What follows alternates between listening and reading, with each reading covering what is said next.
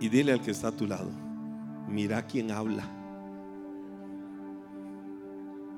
Ese es el título del tema que estoy compartiendo con ustedes hoy. Mi, mira quién habla. Eh, para, para, porque no, no, no está acentuado ahí y es, en realidad, mira quién habla. Eh, me inspiran dos ideas. Le voy a, le, le, le voy a decir este, qué ideas me, me, inspiran con esto para hablar de, de, mira quién habla. Mira quién habla es una expresión eh, que muchas veces se usa en, en, términos sarcásticos, se usa en un, en un sentido a veces hasta para expresar la hipocresía de, de alguna persona, de alguien que quizás este, está diciendo algo hipócritamente o cuando alguien está diciendo algo en un tono sarcástico y entonces se dice, mira quién habla. O no sé si muchos recuerdan la famosa comedia romántica de John Travolta y Christy Alley, que por cierto ella murió hace unas semanas atrás, la famosa comedia romántica Mira quién habla, que fue una saga de varias películas ya hace unas dos décadas atrás, dos, tres décadas atrás, y que era una comedia romántica muy bonita, esa, esa película. Y, y se llama así, Mira quién habla. Cuando yo veo esto y voy a la Biblia y veo algunas cosas que están en la palabra de Dios, termino diciendo, mira quién habla o mira quién habla. Y es ahí donde yo quiero que cada uno de nosotros tomemos de parte de Dios lo que quiero decirles y tomemos con firmeza en nuestro corazón cuando se ha levantado el enemigo para traer argumentos, para traer una y otra cosa sobre tu vida, argumentando el cómo tiene que ser tu vida de fe, el cómo tiene que ser tu cristianismo, el cómo tienes que caminar con Dios, el cómo tienes que hacer las cosas para Dios. Y es el enemigo el que quiere poner las condiciones que cada uno de nosotros pueda con firmeza decir, mira quién habla, o mira quién habla. Es decir, no es el enemigo el que puede condicionar. Y sobre eso estoy hablando hoy. El tema, mira quién habla. En el libro de Éxodo, capítulo 5, verso 1, la palabra dice, Después del encuentro con los líderes de Israel, Moisés y Aarón fueron a hablar con el faraón y le dijeron, esto dice el Señor Dios de Israel, deja salir a mi pueblo para que celebre un festival en mi honor en el desierto. Ahí leí Éxodo 5.1. Pero si me voy a Éxodo capítulo 8, verso 20, viene una reafirmación. Y la palabra dice ahí, luego el Señor le dijo a Moisés, mañana levántate temprano y párate delante del faraón cuando baje al río y dile, esto dice el Señor, deja ir a mi pueblo para que me adore. Ahora, hasta ahí les voy a decir algo. Cuando Dios da una palabra, cuando Dios dice algo, obedece. Dile eso al que está a tu lado. Cuando Dios dice algo, obedece. Y yo me encuentro, capítulo 5 y capítulo 8, como el Señor le trae una palabra al faraón, gobernador de la tierra de Egipto. Y basado en eso, en esa palabra que Dios le da, es decir, es una orden, quiero mencionar tres formas en las que el enemigo quiere que tu fe esté condicionada o que tu vida de fe, que tu relación con Dios esté condicionada a lo que Él diga y cómo tiene que ser. Número uno, ¿cuál es el primer argumento que el enemigo pone? ¿Cuál es el primer argumento que en este caso el faraón puso? Sigan a Dios, pero les diré cómo. Está bien, sos cristiana, sos cristiano, Seguí a Dios, excelente, pero te voy a decir cómo lo tenés que seguir. Te voy a decir cómo tiene que ser tu vida de fe. Te voy a decir cómo tiene que ser tu cristianismo. Y es ahí donde ahora me remonto en el mismo capítulo 8, pero al verso 25. De ahí al 28, la palabra dice, entonces el faraón mandó llamar a Moisés y a Aarón y les dijo, de acuerdo, Ah, perdón, ¿se acuerdan ustedes de la orden que Dios dio? vayan, Moisés ve, habla con Faraón y dile que deje ir a mi pueblo, que mi pueblo tiene que ir a adorarme, que mi pueblo va a cruzar el desierto y va a salir de esta tierra para ir a adorarme. Esa fue la orden de Dios. Escucha esto, para que vayamos contextualizando y para que vayamos ubicándonos eh, en el plano de la aplicación de esta palabra. El pueblo está en Egipto. ¿Dónde está el pueblo? En Egipto. Egipto es figura del mundo. Y el Señor les dice, salgan de ahí, porque yo los quiero como instrumentos míos para que me adoren. Y entonces la orden de Dios a Moisés fue, dile a Faraón que tiene y tiene y tiene y porque tiene que hacerlo, dejar ir a mi pueblo para que salga de aquí, cruce el desierto y vaya y me adore. Es mi orden, punto. No hay condición que se le pueda poner a Dios. Y entonces ya viene capítulo 8 cuando Faraón baja al río y Moisés lo ve y Moisés va y le dice, así dice el Señor, deja ir a mi pueblo que cruce el desierto para que vaya y me adore. ¿Qué era lo que Dios quería? Sacarlos de esclavitud, llevarlos a la tierra prometida, pero que en ese proceso de cruzar el desierto sus vidas se convirtieran en vidas de adoradores. Entonces Faraón ahí es donde responde. Vuelvo con la lectura. Verso 25, capítulo 8. Entonces el faraón mandó llamar a Moisés y a Aarón y les dijo, de acuerdo, vayan y ofrezcan sacrificios a su Dios, pero háganlo aquí, dentro del reino. Ah, se dan cuenta cómo el enemigo empieza a poner condiciones. Sí, está bien, vayan, adoren a Dios, hagan sacrificios a Dios, pero lo van a hacer aquí dentro del reino, es decir, aquí en Egipto. Pero Moisés respondió, eso no estaría bien. Los egipcios detestan los sacrificios que ofrecemos al Señor nuestro Dios. Si ofrecemos nuestros sacrificios a la vista de ellos, nos apedrearán. Para ofrecer sacrificios al Señor nuestro Dios, tenemos que salir al desierto a una distancia de tres días, tal como Él nos ordenó. Está bien, pueden ir, contestó el faraón los dejaré ir al desierto para ofrecer sacrificios al Señor su Dios. Pero no se alejen demasiado, apúrense. Ah, y oren por mí, por favor. Oiga lo que Faraón les está diciendo. Vayan, apúrense, mañana salgan, vayan al desierto y oren por mí. Ahora, ¿qué era lo que Faraón estaba diciendo? Está bien, yo los voy a dejar ir, pero que el Dios de ustedes me quite la plaga que está haciéndole daño a mi pueblo. ¿Saben qué hizo Moisés? Fue, oró a Dios, habló con Dios para que detuviera la plaga. La plaga se detuvo. Y Faraón que había dicho, está bien, váyanse, oren por mí. Hipócrita, mira quién habla. Oren por mí. Y entonces cuando Faraón vio que ya no había plaga sobre la tierra de Egipto, se endurece su corazón y dijo, no me da la gana ahora dejarlos salir. Ahora el punto es que Faraón quería negociar con Moisés para que adoraran a Dios, pero que lo hicieran en, medio del ambiente de Egipto. Es decir, busca a Dios, sigue a Dios, pero yo te voy a decir cómo, no seas tan fanático. Deja de irte a meterte a las iglesias. Deja de estarte involucrando en esto del cristianismo y estas cosas. Hacelo aquí. Aquí vas a estar cómodo. Yo te ofrezco todas las facilidades. Aquí en este ambiente vas a adorar a Dios. Te voy a decir algo, cuando Dios te anhela celosamente solo para Él, siempre el enemigo quedará imponerse, quedará impedírtelo para que lo hagas a su manera, no a la manera de Dios. Y eso era lo que Faraón estaba buscando. Ahora Moisés vimos en la Biblia que rechazó la propuesta.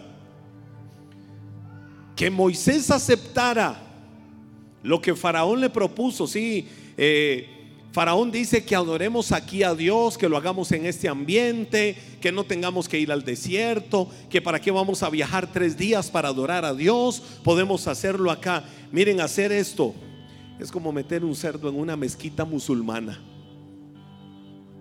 El cerdo jamás, jamás en una mezquita eh, musulmana o meter una vaca en un templo hindú.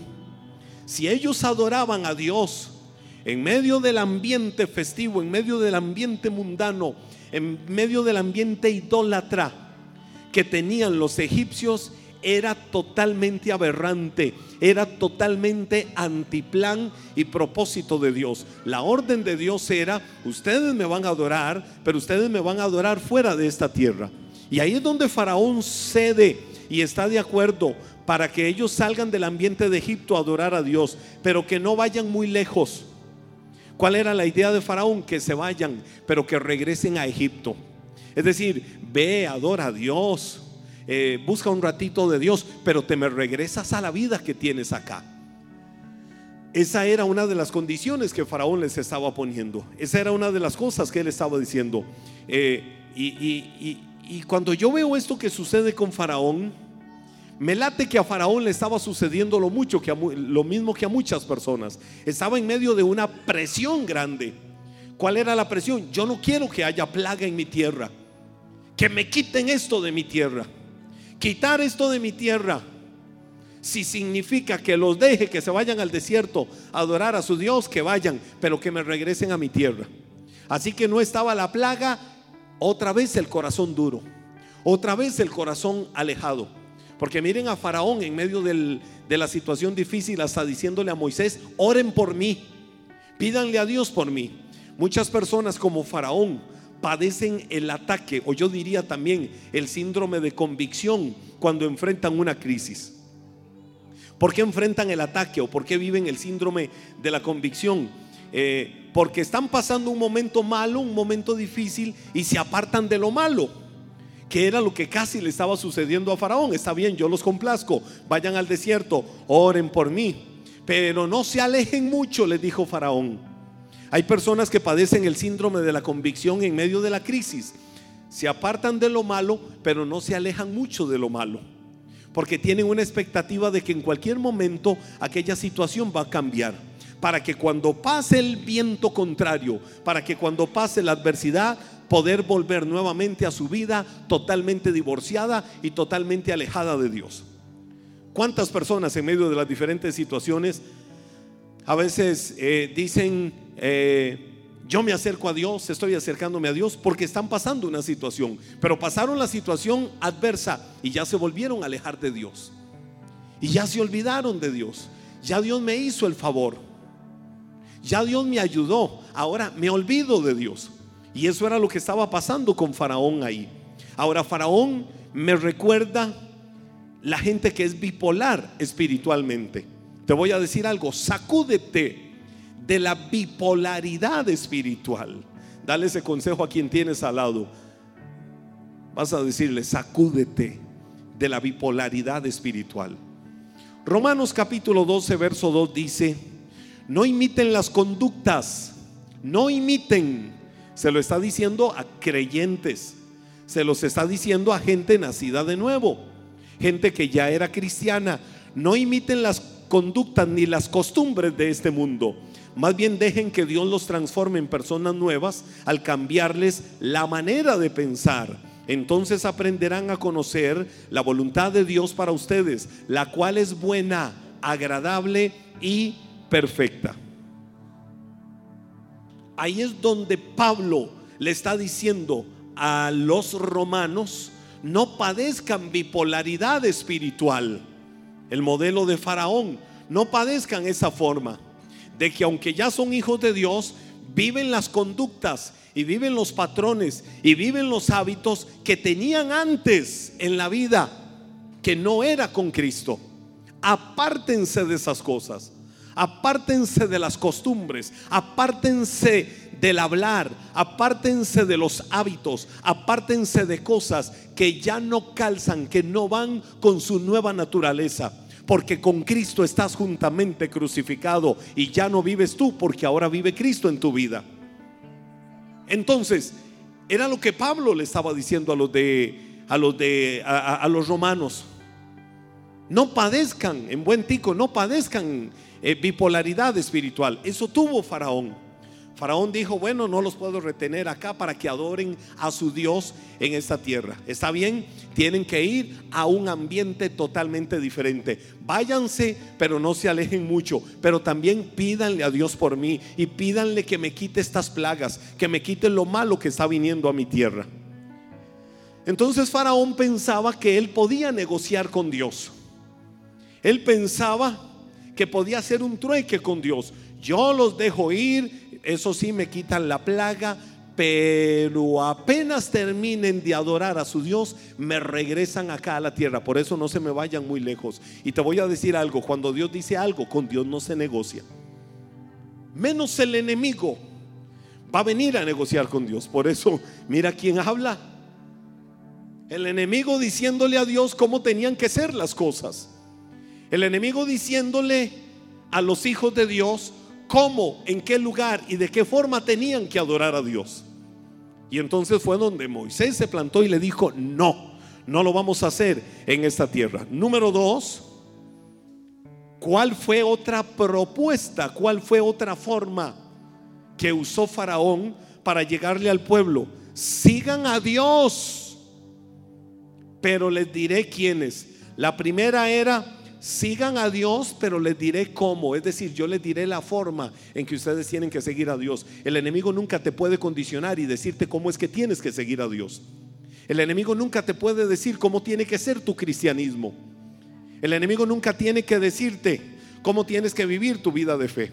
Ahora está muy de moda aquello de, pero no sea tan fanático, no sea tan fanática, no sea tan religioso, no sea tan religiosa. Se va a hacer casi arcángel por ir a la iglesia. Ah, ¿Usted quiere servir a Dios? No, ¿para qué se va a calentar la cabeza? Y el enemigo siempre va a buscar muchos argumentos para ablandar y convertir en un sistema like tu vida de fe.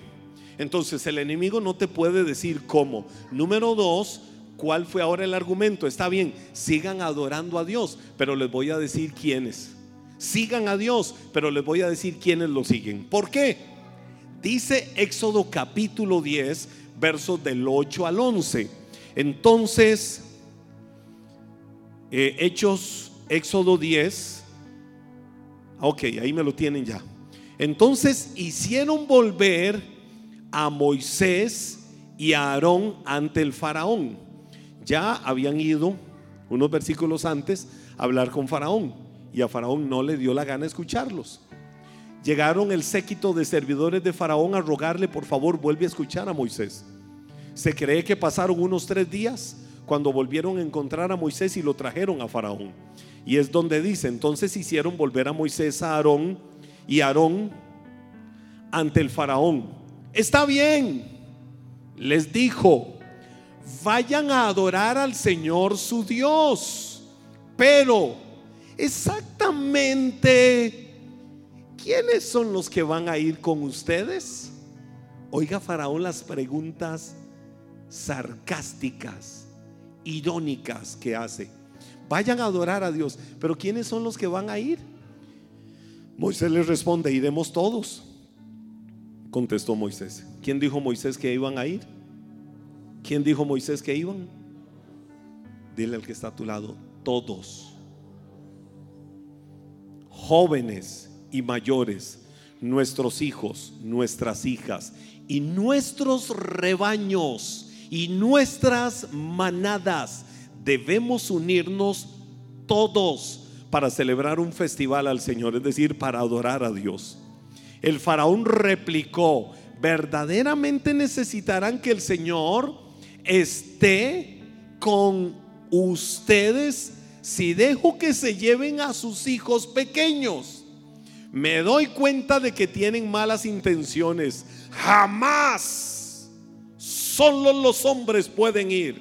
Como que los hombres es lo que menos le estresa a Faraón. Como que los hombres no le hacen cosquillas al enemigo. Como que los hombres no le traen temor. ¿Dónde están los hombres hoy acá? Quiero ver los hombres con sus manos levantadas. Vas a revertir eso y le vas a cambiar esa historia al enemigo y le vas a decir, conmigo te equivocaste. conmigo te equivocaste, porque yo voy a trabajar para cambiar esa historia.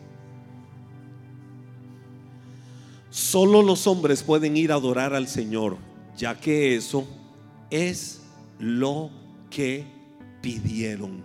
Entonces el faraón los echó del palacio. Ahora escucha esto. El enemigo quiere tener control o quiere tener bajo control a tus hijos. Porque controlando a tus hijos te controla a ti. Y controlando a tus hijos te pone el pie encima el enemigo. Y eso es lo que él quiere hacer. El enemigo hoy en día, cuando yo pienso en esta palabra, y Faraón dijo, están locos, quieren ir al desierto a adorar y quieren llevarse a todos, a sus hijos ustedes no me los llevan. Las nuevas generaciones ustedes me las dejan acá. Vayan, sirvan a Dios, busquen a Dios, pero a ellos me los dejan. Yo voy a ser el educador, yo voy a ser el que los adoctrine, yo voy a ser el que les enseñe, yo soy el que voy a decirle a sus hijos cómo tienen que vivir la vida. Eso era lo que Faraón literalmente estaba diciéndoles. Yo pienso en una realidad. El enemigo ya ha penetrado las esferas para adoctrinar a tus hijos y quiere de una o de otra manera el enemigo, de una o de otra manera, el enemigo quiere demostrar quién manda sobre la vida de tus hijos. Hoy en día es lo que nuestra sociedad está viviendo. El enemigo quiere demostrarte, papá y mamá, quién es el que manda sobre la vida de tus hijos. Es tiempo de restaurar el sacerdocio de los padres. Y hablo de papá y de mamá. Es tiempo de cambiar esa historia. Es tiempo de revertir eso. El enemigo se ha levantado para decir un momento, yo soy el que les digo que es bueno y que es malo. Yo soy el que les digo por dónde tienen que ir y dónde no tienen que ir. Vayan, ustedes sigan sirviendo a Dios, sigan adorando a Dios, pero a sus hijos me los dejan a mí. Dice la Biblia, Salmo 127, versículo 3, los hijos son una herencia del Señor. Los frutos del vientre son una recompensa. Que son tus hijos para tu vida? La más grande, la más hermosa y la más maravillosa herencia que Dios te ha dado. Ama y cuida la herencia que Dios te ha dado. ¿Qué son los hijos? El fruto del vientre, es decir, una recompensa de Dios. Por eso tienes que saber que bendición es lo que tiene que fluir de tu vida hacia la vida de tus hijos. Y somos nosotros los que decidimos si es el enemigo el que va a hablar y decir cómo forman nuestros hijos o somos nosotros los que determinamos. Confía en que Dios mismo crea esta promesa, crea esta palabra, crea esta verdad. Confía en que Dios mismo se enfrentará al enemigo que oprime la vida de tus hijos, que son tu herencia bendita, que son el regalo del mismo cielo para tu vida y le quitará el Dios en el que has creído, le quitará al enemigo todo lo que te ha arrebatado. Ponte en la brecha que Dios puede trabajar y hacer cosas maravillosas por ti, tocando, alcanzando y transformando la vida de tus hijos que hoy no los ves adorando a Dios por una u otra razón. No nos vamos a ir a ver atrás porque mis hijos no están adorando a Dios. Solo sé que mis hijos son herencia bendita. Son el fruto bendito del vientre, mis hijos. Y a mis hijos los veré alabando, los veré adorando, los veré exaltando y glorificando el nombre del Señor. Nunca serán instrumento, ni nunca serán tocados, ni nunca serán alcanzados por el enemigo para dañar y destruir sus vidas. Nacieron con propósito. Y hoy como padres como sacerdotes nos ponemos en la brecha por la vida de nuestros hijos. Faraón le dijo a Moisés, vayan, adoren a Dios, pero les voy a decir quiénes van. Ahora pienso en algo. En la familia nuclear, los papás somos la primera generación. Y la primera generación determina la reacción de la segunda generación. Malaquías capítulo 4, verso 6 dice, y él hará que el corazón de los padres se vuelva a los hijos. Papás, ¿cuántos acá son papás? Hablo en general, papá y mamá. la Biblia dice, Él hará, no me bajen la mano, Él hará que el corazón de los padres se vuelva a los hijos. ¿Y cuál es el resultado de eso? Que el corazón de los hijos se vuelva hacia los padres. Los primeros 15 años de tus hijos son la temporada más fértil para que siembres en tus hijos las mejores semillas. No es que a los 15 años ya se acabó, no. A los 15 años o los primeros 15 años son la temporada más fértil para que en la vida de tus hijos siembre las mejores semillas. No desperdicies esa hermosa y bendita tierra que Dios te ha dado para que siembres allí las mejores semillas. Mucha de la indiferencia y mucha de la rebeldía de los hijos es consecuencia del desinterés y de la displicencia de los papás. Dejando a los hijos que hagan y que vivan la vida como ellos quieran. Me impresiona la historia. No me meteré ahí pero sí recordaré el versículo primero de Samuel capítulo 3, verso 13. Cuando Dios cortó a Elí y le dijo, lo cortó de, del servicio y le dijo, y le mostraré, primero de Samuel 3:13, y le mostraré que yo juzgaré su casa para siempre por la iniquidad que él sabe, es decir, que Elí sabe, porque sus hijos han blasfemado a Dios y Él no los ha estorbado. Papás, si no lo estás haciendo, es el tiempo de que empieces a estorbarle a tus hijos. Y estorbarle no es agarrarlos a bibliazos religiosos. La Biblia dice, Él volverá el corazón de los padres a los hijos. Es el tiempo de que vuelvas a tus hijos para que tus hijos vuelvan a ti. Porque si tus hijos vuelven a ti, volverán a Dios. Es tiempo para que le estorbes a tus hijos. Es tiempo para que te, te le pongas en el camino a tus hijos. Y le digas, hijo, esto es bueno, esto es malo. Hijo, esto es así y esto es de esta manera. Hijo, esto es lo que Dios quiere para tu vida. Hijo, esto es lo que debes de hacer. Ese es el camino por el cual debes de ir. ¿Cuántas veces tenemos que estorbarle a nuestros hijos?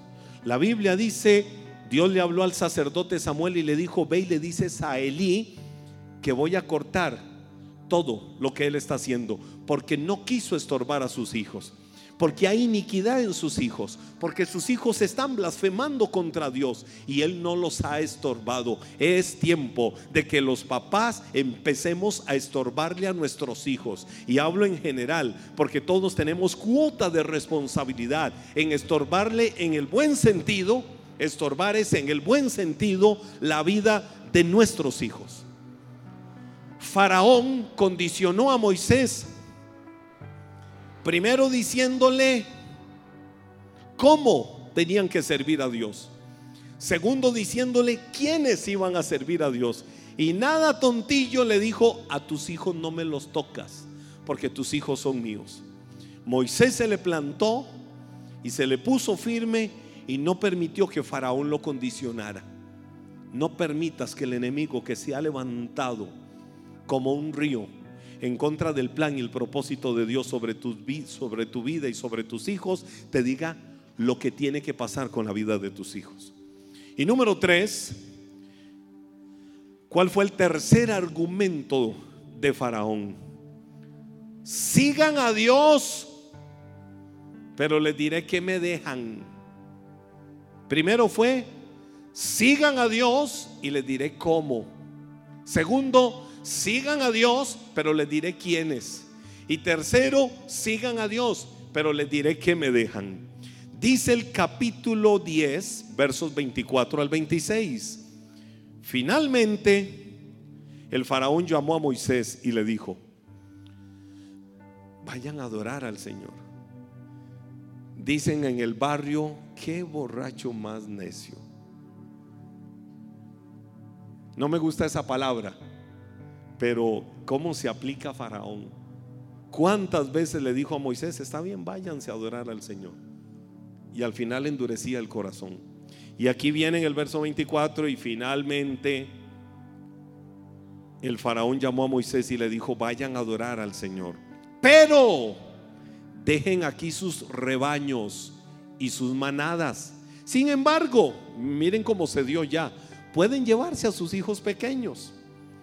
De ninguna manera, respondió Moisés. Tú debes proveernos de animales para los sacrificios y las ofrendas quemadas que presentaremos al Señor nuestro Dios. Todos nuestros animales deberán ir con nosotros. Ni una sola pezuña puede quedar atrás. de conmigo, ni una sola pezuña. Al que está a tu lado, dile, ni una sola pezuña. Dile, ni una sola pezuña. Tendremos que seleccionar nuestros sacrificios para el Señor nuestro Dios de entre esos animales. Y solo sabremos cómo vamos a adorar al Señor una vez que estemos allí. Ahora te voy a decir algo, en esta palabra tenemos una revelación muy importante de lo que Dios quería. Ustedes me van a servir, ustedes me van a seguir Ustedes son mi pueblo, ustedes son mis hijos, ustedes son mi, gran tesoro, ustedes son la niña de mis ojos. Ustedes son mi real sacerdocio. Ya hay algunos que se van despertando. Ustedes son lo mejor que yo tengo. Ustedes son a quien yo vi en la cruz del Calvario y por eso derramé mi sangre por amor a ustedes. Ustedes son a quien con cuerdas de amor y lazos de ternura traje hacia mí. Ustedes son la niña de mis ojos. Aquí hay una revelación importante en esto que acabamos de leer. Ustedes me van a seguir, ustedes me van a servir, pero lo van a hacer con todo lo que son y con todo lo que tienen. Eso era lo que Dios estaba dando como orden ahí. Faraón pretendía, Faraón pretendía, miren quién está hablando, el peor enemigo, pretendía que se fueran y aquí ya se dio, está bien, váyanse, está bien, llévense a sus hijos, pero me dejan todo lo productivo de ellos. Me dejan sus animales, me dejan sus becerros, me dejan todo eso acá. Les estaba diciendo Faraón. Él pretendía que los israelitas se fueran, pero que le dejara las posesiones ahí. Moisés y también el pueblo de Israel no sabían qué era lo que Dios iba a pedirles como ofrenda de adoración. Solo sabían que Dios les había dado una orden, salgan de la tierra. Pero cuando salen de la tierra, no dejen ni una pezuña de uno de sus animales en esa tierra todo se lo van a llevar. Para honrar a Dios te voy a decir algo. Hay que estar dispuesto a dar todo de nosotros porque todo le pertenece a Él.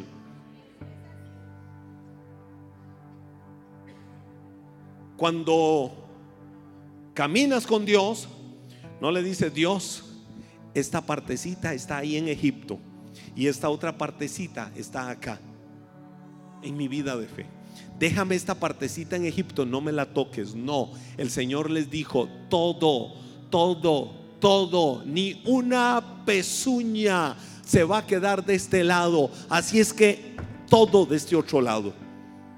Esa fue la orden de Dios. De Egipto saliste con todo es decir, del mundo saliste con todo. No permitas que Faraón te condicione porque no se puede dejar una pezuña atrás en la entrega al Señor. Dile al que está a tu lado, no le vas a dejar una sola pezuña al enemigo. Díselo, no le vas a dejar una sola pezuña al enemigo. ¿Sabe cuál fue la orden de Dios? Porque Moisés tenía bien claro esto. Si yo me devuelvo siete capítulos atrás, oiga, siete capítulos atrás, capítulo 3, versos 21 y 22, ya el Señor le había dicho a Moisés, además haré que los egipcios los miren con agrado, le darán obsequios cuando salgan, de modo que no se irán con las manos vacías. Toda mujer israelita pedirá a sus vecinas egipcias y a las mujeres extranjeras que vivan con ellas toda clase de objeto de plata y de oro y prendas costosas. Con esto vestirán a sus hijos e hijas. Así despojarán a los egipcios de todas sus riquezas. ¿Cuál fue la orden de Dios? Ustedes van a salir de Egipto, pero no van a salir con las manos vacías. Yo haré que las mujeres egipcias y toda mujer extranjera que viva en esta tierra les den alhajas, les den oro, les den de todo. Sus hijos van a vestir de la mejor manera, sus hijos van a tener alimento, a sus hijos no les va a faltar leche, a sus hijos no les va a faltar provisión, a sus hijos no les va a faltar nada, porque yo me voy a encargar cuando ustedes salgan de esta tierra de esclavitud, de llevarlos a una tierra donde tendrán provisión y en abundancia. No los abandonaré, es lo que yo he dicho con razón Moisés, miren quién habló.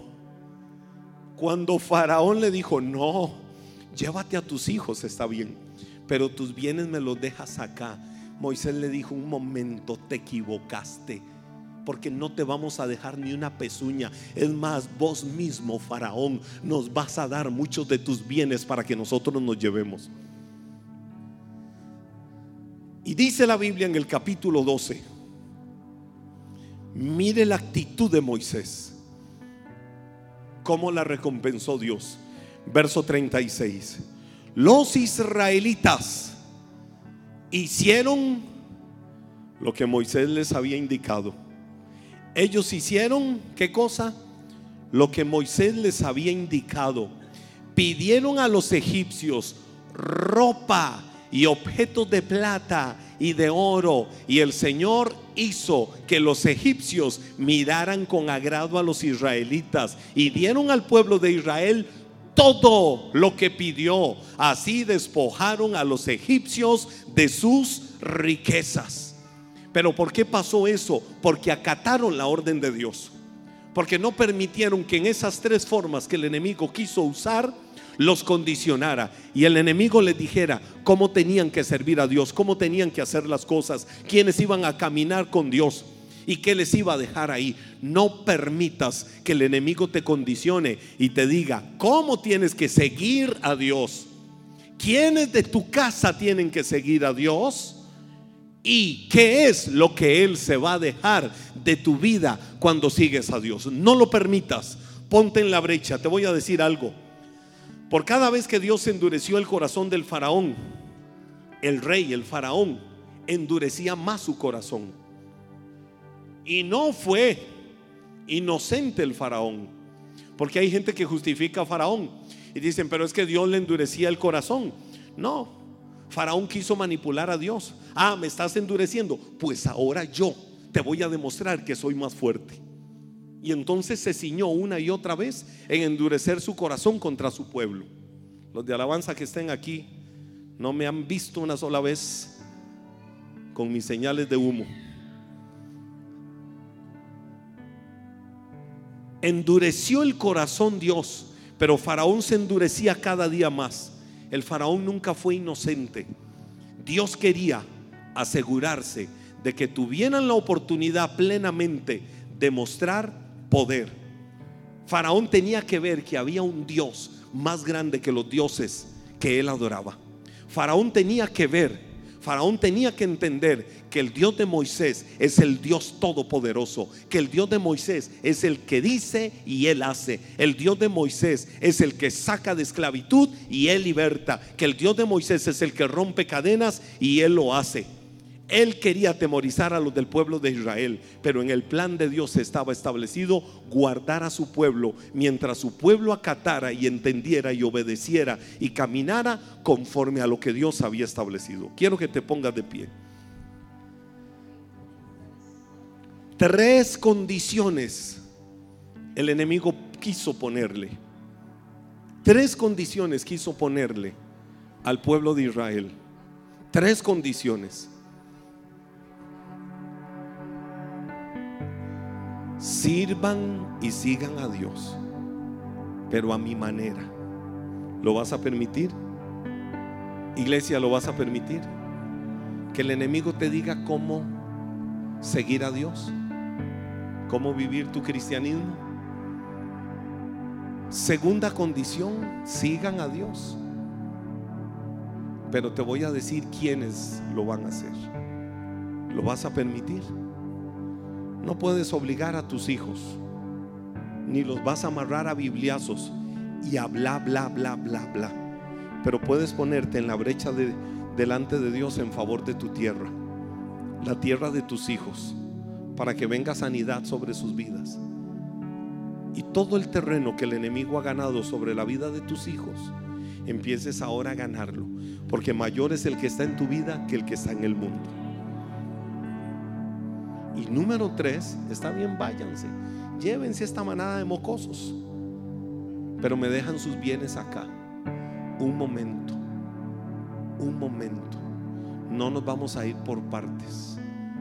Voy a dejar de diezmarle al mundo. Voy a dejar de entregarle mi dinero a las adicciones. Voy a dejar hasta mi adicción por los juegos de azar, por la lotería.